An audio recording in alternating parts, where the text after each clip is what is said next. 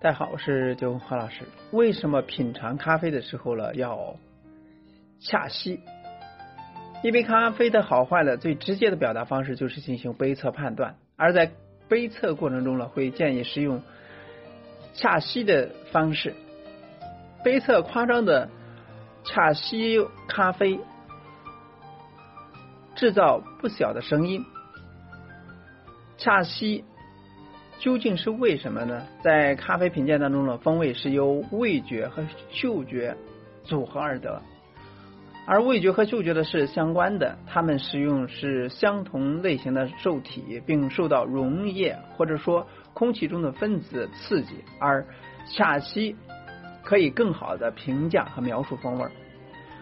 味觉的普遍定义为吃东西时嘴里的感觉。传统上，人们普通认为味觉有五种主要味觉感受：甜、酸、苦、咸和鲜。也有人建议出十一种特定的味觉感受：甜、酸、尖锐的、咸、苦、油腻的、平淡的、涩的、粘稠的、水感的、恶心的。嗅觉就会通过鼻腔感受到香气的味道，这种气味啊需要具有挥发性。如果说一种物质表现不释放分子到空气当中，它就没有气味。烘焙后的咖啡呢，约有八百多种香气成分。一杯咖啡是通常是由百分之八十香味和百分之二十的味觉组成。恰吸时可以使味觉和嗅觉达到最大化，激化尽可能多的味觉感受器官和嗅觉感受器官，也可以尽可能的多覆盖。味觉感受器官以及位于鼻腔内的嗅觉感受器官。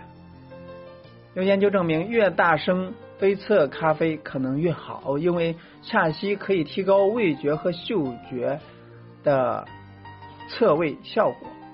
恰吸的同时也吸入空气，使咖啡在口腔中形成雾状，咖啡滋味了更均匀的分布在口腔、舌头各个区域。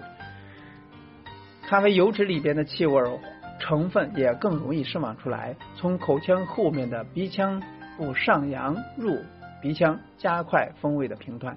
但是，并不是所有的场合都适合恰吸咖啡。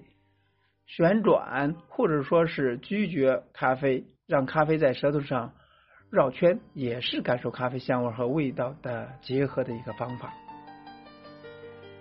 这就是为什么在杯测咖啡时候要下吸发出声音的原因，希望给大家有所帮助。今天呢就到这里，我们下次再见。